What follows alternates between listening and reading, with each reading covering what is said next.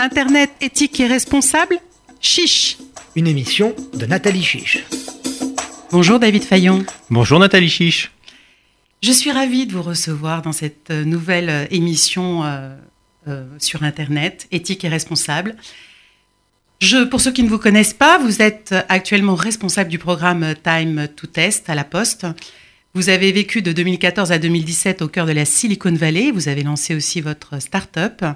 Enfin, vous avez conduit de nombreux projets euh, de transition digitale pour les entreprises.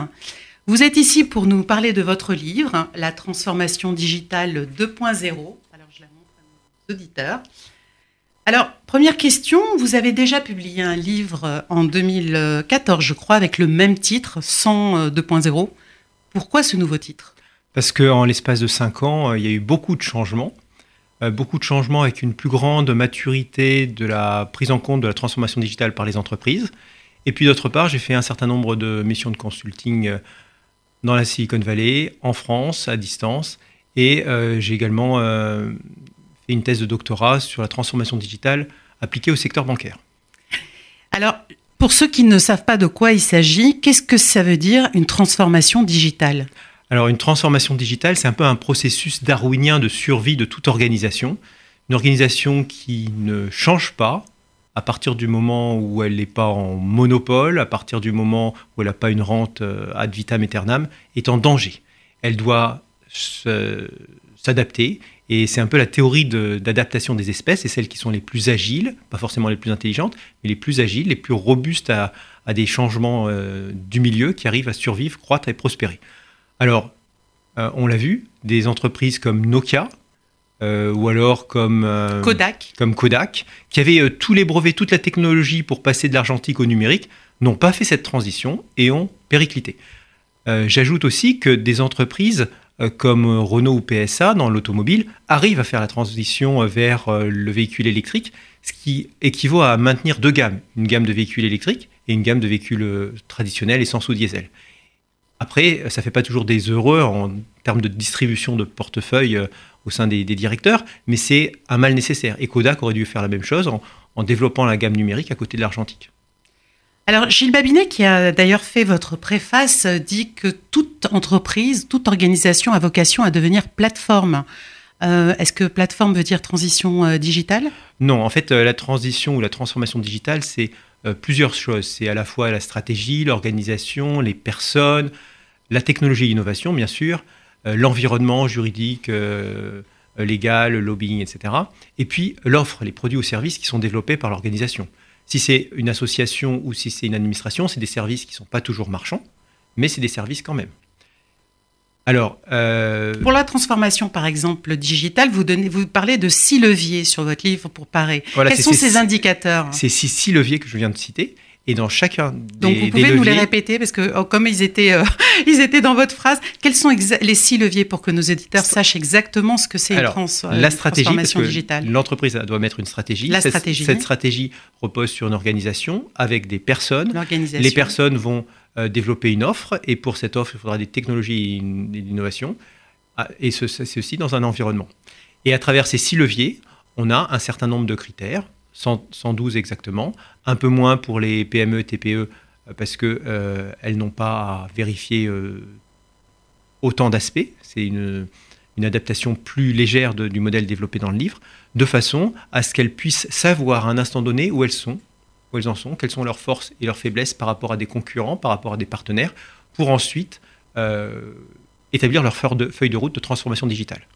Alors, pour répondre à votre question, parce que n'y ai pas répondu, euh, qui était relative à la réflexion de Gilles Babinet. Euh, est-ce que toute entreprise a vocation à devenir plateforme? Alors, je dirais que une application qui devient plateforme a plus de chances de se développer et euh, de capter l'attention. Quand vous parlez d'applications, c'est celle qu'on a sur nos smartphones? Alors, ça peut être par exemple Facebook, ça peut être que ce soit sur le smartphone, le PC ou autre, mais le fait d'avoir une application qui devienne plateforme, ça veut dire que avec excusez-moi du gros mot, avec des API ouvertes, avec un, certain nombre d'ouvertures de l'application vers des partenaires extérieurs. Ça va permettre à des startups, à des étudiants, à, des freelances, à tout un tas de personnes de développer des services autour qui seront gratuits pour les développeurs de l'application mais qui vont enrichir la valeur de l'application. Par exemple, euh, Facebook, il y a Zynga, il y a tout un tas d'autres services autour. Twitter, euh, il, y a, tout un tas de petites startups qui ont développé d'autres services autour. Amazon, c'est pareil. Et donc, en ouvrant euh, les, portes à une communauté de développeurs, on en arrive à ce que Henri Corolin et Henri Verdier, pardon, et, Nicolas, Collin, voilà, disent dans l'intelligence de la multitude, c'est-à-dire que l'intelligence n'est pas souvent que dans l'entreprise, mais elle est en dehors. C'est l'innovation ouverte, euh, des talents qui vont être au service de l'entreprise et qui vont accroître la valeur de l'entreprise. Et donc c'est pour ça qu'il faut avoir une application qui devienne plateforme et qui capte toute une intelligence extérieure. On dit, puisque vous avez cité Henri Verdier et Nicolas Collin, que justement la plateformisation permet d'avoir de un modèle scalable qui permet justement de passer à l'échelle, passer à l'échelle et, et d'avoir la multitude, quoi. Exactement. Et alors pour pouvoir passer à l'échelle, il faut avoir euh, une taille critique.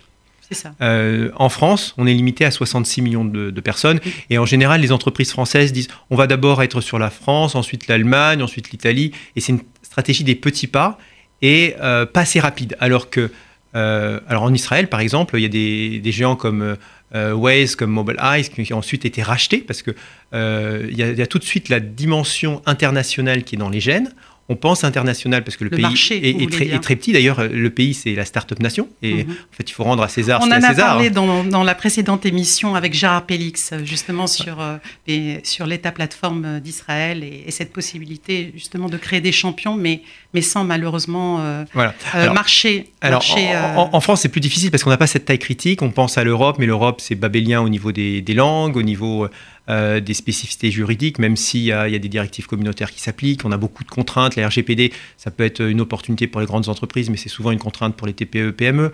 Donc il y a beaucoup de choses qui sont plus complexes. Et euh, il y, a une petite phrase bien, bien célèbre, c'est en France, euh, alors aux États-Unis, on innove, en Chine, on copie, en Europe, on réglemente, et en France, on taxe. Alors justement, concernant la, taxation et la régulation, on parle beaucoup d'ubérisation de notre société. Euh, qui est maintenant utilisé, c'est un mot même qui est utilisé dans le langage commun, puisqu'il a fait son entrée dans le dictionnaire. Et, euh, bon, justement, quel est euh, votre avis sur cette ubérisation, sachant qu'il y a une mainmise de, par exemple, Airbnb sur l'hôtellerie alors qu'il ne possède aucune chambre d'hôtel, ou alors de Uber alors qu'il n'a aucun taxi euh, quel, est votre, euh, quel est votre avis sur, cette, sur ce phénomène d'ubérisation? Alors en fait, en préalable de la transformation digitale, il y a trois choses. Il y a la numérisation. On, on, a des documents papier, on les convertit en fichiers, ce qui permet ensuite de faire des recherches par mots-clés, enfin, d'augmenter euh, les possibilités. On a la, la robotisation qui permet de robotisation ou automatisation pour faire des tâches qui étaient manuelles, on les fait faire par des automates ou des machines. Et puis il y a la désintermédiation, c'est-à-dire qu'on va euh, se passer d'un intermédiaire et simplifier la chaîne de valeur et pouvoir être plus compétitif généralement sur les prix ou les services. Et c'est un petit peu cette désintermédiation qui a fait le succès d'Uber en disant ben, on va profiter d'une opportunité, la géocalisation, le smartphone, et puis d'un algorithme puissant euh, pour faire une tarification en temps réel de la course et de ne pas avoir le stress du taxi avec le compteur qui tourne. Donc on en revient à votre API, à cette histoire d'application qui permet justement de se brancher à la multitude. Alors c'est deux choses complémentaires. Là c'est le fait qu'il euh, y a un marché qui est très grand, avec beaucoup d'utilisateurs, avec une géocalisation qui va permettre de nouveaux services. Donc c'est ça qui a permis à Uber avec son nouveau modèle euh, de euh, faire une concurrence aux taxis qui n'ont pas fait cette transformation digitale précoce. Mais Uber n'est pas maître en son pays, puisque à San Francisco, ils sont derrière un autre acteur qui s'appelle Lyft. Et en fait, le modèle d'Uber a été copié, euh, mais souvent avec euh, des petites bémols au niveau RH, c'est-à-dire que Uber a une mauvaise réputation. je suis en train de faire une enquête sur les livreurs Uber Eats, euh, de matraquer son personnel avec, statut, avec aucune protection sociale. Et en fait, deux types de catégories de travailleurs. Des travailleurs qui sont parfois en situation limite d'un point de vue papier, euh, et puis euh, d'autres qui sont étudiants et qui sont contents parce que ça leur fait un complément de revenu. Et euh, l'occasion éventuellement de faire du sport si c'est un Uber Eats vélo plutôt que Uber Eats moto. L'avantage de ces marques comme Uber ou Airbnb, c'est que c'est des marques mondiales, ce qui permet d'avoir la même application dans tous les pays du monde. Et donc c'est la culture mainstream, effectivement. C'est ça. En, termes de voilà pour les utilisateurs, c'est toujours plus rassurant de faire appel à des à des applications qu'on peut retrouver dans chacun des pays qu'on. Exactement. Euh, et, c'est ce qui fait le succès de, LinkedIn et qui a occasionné aussi le déclin de Viadeo, par exemple, au niveau réseaux sociaux professionnels. Et euh, je voulais quand même en revenir sur cette histoire euh, de, de, taille critique. Les États-Unis et la Chine ont la capacité d'adresser un marché de plus de 300 327 millions de, personnes pour les États-Unis, euh, plus de 400 millions euh, pour les, mais on est 500 millions en Europe. Oui, mais comme j'ai dit, il y a une balkanisation de l'Europe au niveau des, des, langues, au niveau de l'adaptation. Euh, si on propose en France... Vous voulez dire qu'on n'a pas de champion européen, c'est ça? On a peu de champions européens. Peu ou pas? On, a peu, mais on n'en a pas du calibre des, des GAFA. Alors moi justement, j'avais envie de revenir euh, sur le fait que quand on a des champions comme Metic, comme Drivey ou comme Presse Ministère, ils sont souvent euh, revendus à des acteurs étrangers. Euh, comment vous expliquez déjà cette situation? Bon, vous l'avez déjà en partie répondu. Vous avez déjà en partie répondu. Et Emmanuel, Macron a lancé hier un nouveau indice qui est l'indice Next 40. Est-ce que vous pensez que, que ça va permettre justement d'avoir enfin des champions européens? Du numérique Alors, c'est une initiative intéressante, euh, mais euh, ça pèse peu par rapport au Nasdaq. C'est pas quelque chose d'officiel, mais c'est plus. Je crois qu'ils l'ont fait pour rajeunir le CAC 40, en fait. C'est aussi peut-être pour chambouler, c'est un acte de communication numérique avant tout qui est intéressant, mais je pense qu'il faut aller plus loin et les, les, beaux succès français en, en devenir devraient penser à l'international et à ouvrir des bureaux commerciaux dans la Silicon Valley, à New York, euh, euh, éventuellement en Asie, euh, ce, qui, ce qui implique aussi de faire appel à des personnes alors c'est un, un, peu plus valable pour la, la, plus jeune génération, qui ont tout de suite dans leur gène l'internationalisation, la connaissance de l'anglais et qui pensent global. Euh, c'est un petit peu euh, la France a aussi le pays de Jacques Cartier, des grands explorateurs. Hein. Il y a pas que et puis euh, aussi l'Espagne, le Portugal avec les Magellans, etc. Mais sauf qu'on on, s'est un petit peu pépérisé ou mémérisé dans les habitudes et on, a moins cette culture de, l'ouverture et du, du cow-boy qui va aller à la conquête de l'Ouest et va vouloir contraindre le monde à ses propres règles. Et la France n'a pas cet esprit de conquête. Et c'est pas simplement de légiférer, mais c'est aussi un changement de mentalité. Ils ont surtout, euh, la France a surtout la culture de l'échec. Et donc, euh, elle ne supporte pas l'échec. Et c'est peut-être ça notre euh, point faible, notre talon d'Achille, non? On a les avantages de nos inconvénients.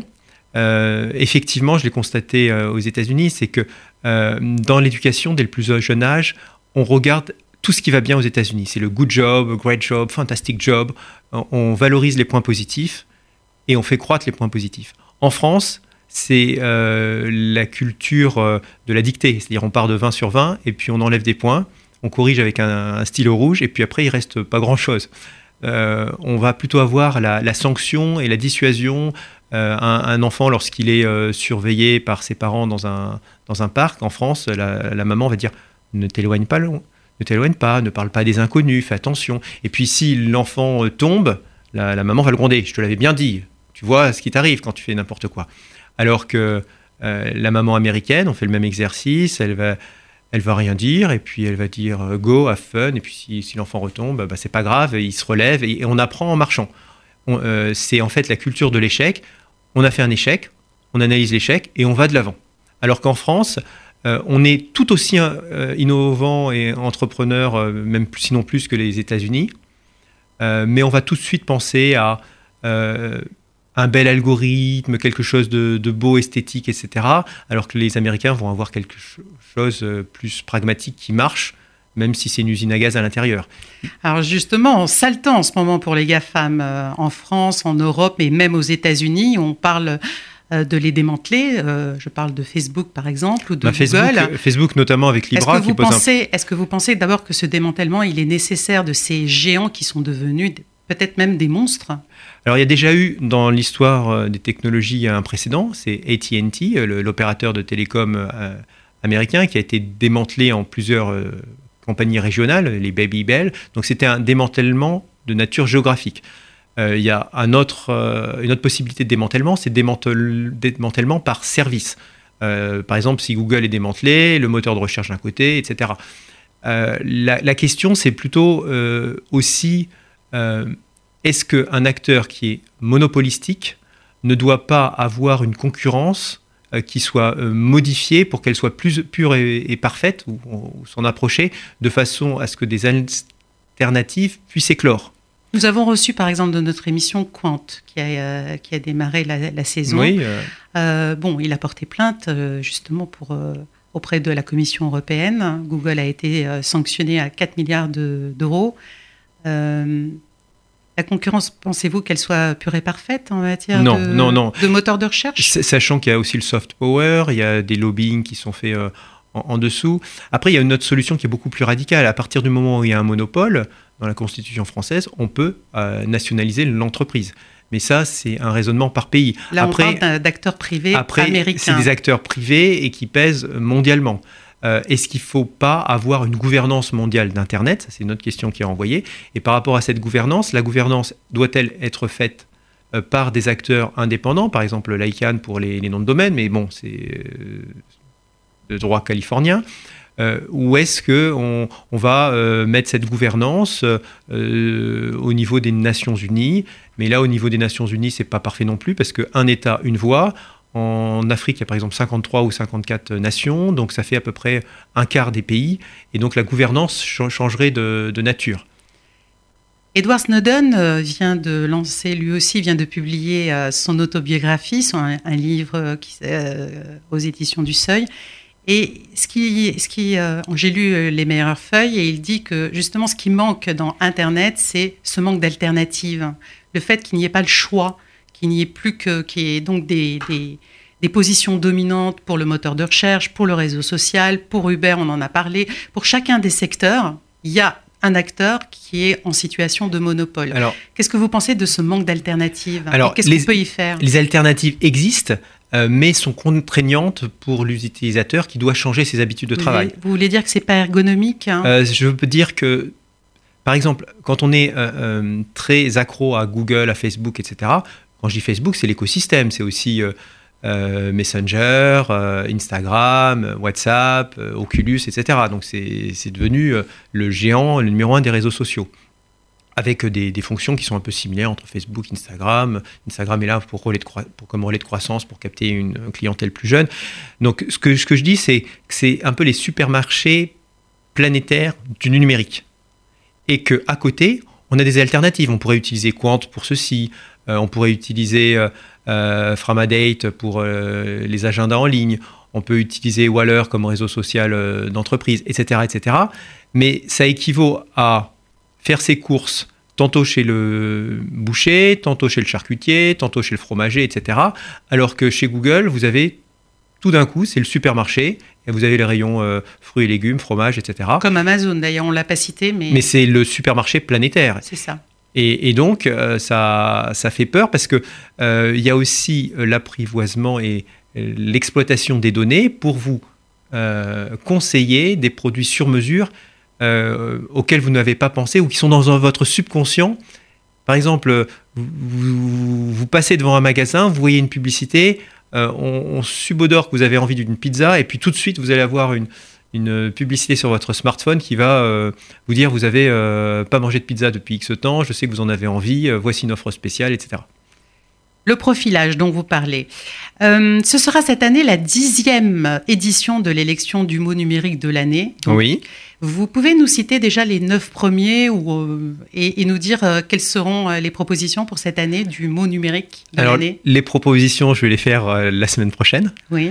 Euh, Donc on ne le sait pas encore. On le sait pas encore. Confidentiel. Euh, le vote sera Alors ouvert. celui de l'année dernière peut-être? Quel était euh, le l'heureux élu? Quel était le mot numérique de l'année? Alors le mot numérique l'an dernier c'était crypto-monnaie. Crypto-monnaie. Et le premier mot c'était community manager en 2010. Ensuite on a eu big data, on a eu intelligence artificielle, on a eu alors, par exemple. Alors, pourquoi vous faites cette édition de l'élection du mot? Quelle est la, vocation de cette La vocation, c'est de euh, de refléter euh, le mot qui a été le plus emblématique de l'année dans les médias est perçu comme tel par les acteurs et les utilisateurs du numérique ou du digital. Les, deux mots sont, synonymes et je ne veux pas être dans, dans ce débat-là. Oui, d'ailleurs, je ne voulais pas poser comme question parce que c'est un débat sans fin. Voilà. là, ça va être donc la, la dixième année. Et souvent, le mot qui est élu par, par les internautes fait son apparition, si ce n'est pas déjà le cas, dans le petit Larousse et euh, dans le petit Robert, euh, dans, dans l'année qui suit ou dans les 18 mois qui viennent. Bon, alors, le votre mot, alors sans donner peut-être votre mot pour vous, 2019 Je ne veux pas être jugé parti, donc je proposerai la liste prochainement et chacun tranchera. C'est, euh, il faudra aller sur votre compte Twitter alors Twitter, Facebook, ce sera un, un vote omnicanal, euh, site également, sachant que c'est la seule élection où il n'y a pas de perdant. C'est une élection à la fois pour le fun et puis en même temps pour, euh, pour symboliser euh, bah, ce, qui, ce, qui, a fait l'année numérique. Ça donne la tendance. Voilà. Alors pour conclure euh, notre émission, je voulais, ben, pour revenir à notre, notre titre, de, le titre de notre émission, pour vous, c'est quoi un Internet éthique et responsable? Un Internet ou un internaute? Un Internet. Un Internet. Internet éthique et responsable, c'est quoi? Alors, c'est un réseau où euh, il n'y a pas de discrimination, il y a une égalité des chances des acteurs, euh, quels qu'ils soient, qu'il n'y ait pas une asymétrie de pouvoir entre le petit acteur et, le, plus grand. Euh, c'est un Internet qui est aussi utopique, puisque la concurrence pure et parfaite que j'évoquais n'existe pas. On peut s'en approcher, mais asymptotiquement sans, jamais y arriver. C'est un Internet dans lequel il n'y ait pas de, de priorité entre les, euh, les, messages véhiculés sur le réseau, avec toutefois euh, un petit bémol, c'est que dans le cadre du euh, développement durable et de la pollution qui est générée par les serveurs et par beaucoup de, de données qui sont véhiculées, échangées sur le réseau et stockées, on aura besoin peut-être de, pénaliser la vidéo aux dépens des messages qui sont beaucoup plus courts et beaucoup plus respectueux de la bande passante. Euh, parce que sinon, ben, ça, va, coûter cher en, bilan carbone et c'est aussi un Internet euh, au service des citoyens et au service des générations futures. Je vous remercie David Fayon. Je remontre à nouveau le livre pour nos auditeurs, donc La transformation digitale 2.0, avec euh, de David Fayon et aussi de Michael Tartar. Au revoir.